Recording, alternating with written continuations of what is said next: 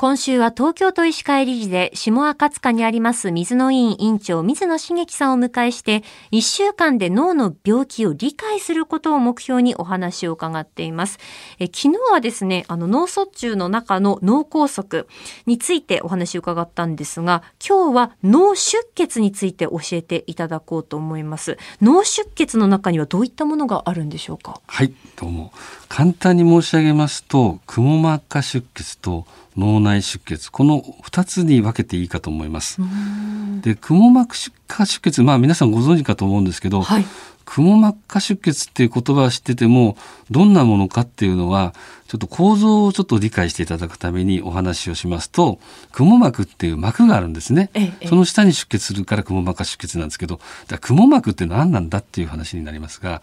これは髄膜っていうあの膜の中の一つでございます。で脳を包んでいる膜を髄膜と言います。ここで炎症を起こすと髄膜炎なんて言葉がありますけども、はい、病気もありますけども、まあその髄膜炎という言葉はまあさておきまして、その髄膜の一番外側の膜を硬い膜なので、硬膜と言います。その内側に雲膜という膜があります。そしてさらに軟膜って膜があって脳水、脳があります。その雲膜の下に出血しやすい状態っていうのは脳の表面にですね、まあ、少し太めの血管が動脈があの張り付いてるんですけどそこに、まあ、ほとんどのくも膜下出血のほとんどは脳動脈瘤というコブがありまして、はい、それが破裂することで脳動脈瘤破裂によるくも膜の下に出血するということで脳動脈瘤破裂によるくも膜下出血という状態になります。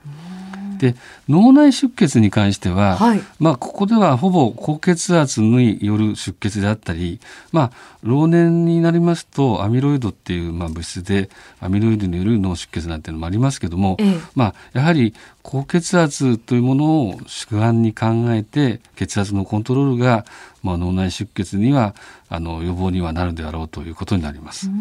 今あの脳内出血は高血圧がまあ原因であるっていう話がありましたけれども、くも膜下出血の場合は何がこうきっかけになってくるんですか？はい、先ほどもちょっとお話ししましたけれど、脳の血管のコブ、脳動脈瘤と、瘤はコブって書きますけども、ええ、それが破裂することがほとんどでございます。うん大体年間に大体1000人に1人から2人ぐらいだと思うんですけど、はい、まあ、大体あのここ何年も同じようなあのいわゆる確率ではあるかと思いますが、はい、でこの動脈瘤の破裂を、あの抑えることができれば要するにくも膜下出血にならないだろうとい。う考え方がもちろん出てきますので、はい、これについては脳ドックというものをお勧めしたいと思います。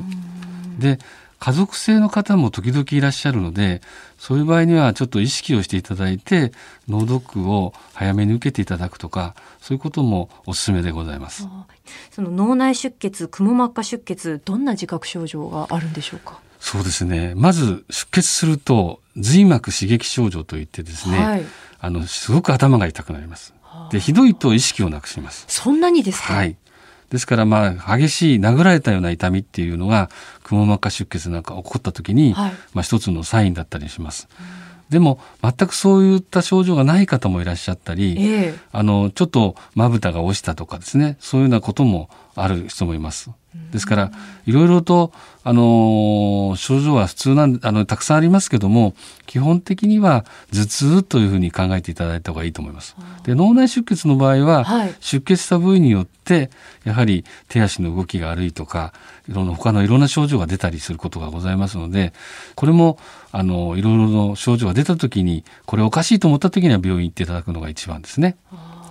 なんか日頃の例えば片頭痛とかちょっと頭痛いなっていうレベルのものではもうないっていうことなんですね。そうですね。うん、あの私の方でもちょっといつもと違う頭痛だっていうことで、はいあのいらっしゃる方もいますけども、ええ、話をよく聞くとやっぱり突然じゃなかったりとかですね、うん、あのなんかその背景にちょっとここのところ生活で忙しかったとか肩が凝っててあのいろんな症状があったりとかっていうことですとまああのそちらの方の問題でしょうっていうふうには思いますけども、え、ちょっとこれ怪しいなと思う時は必ず検査をさせていただきます。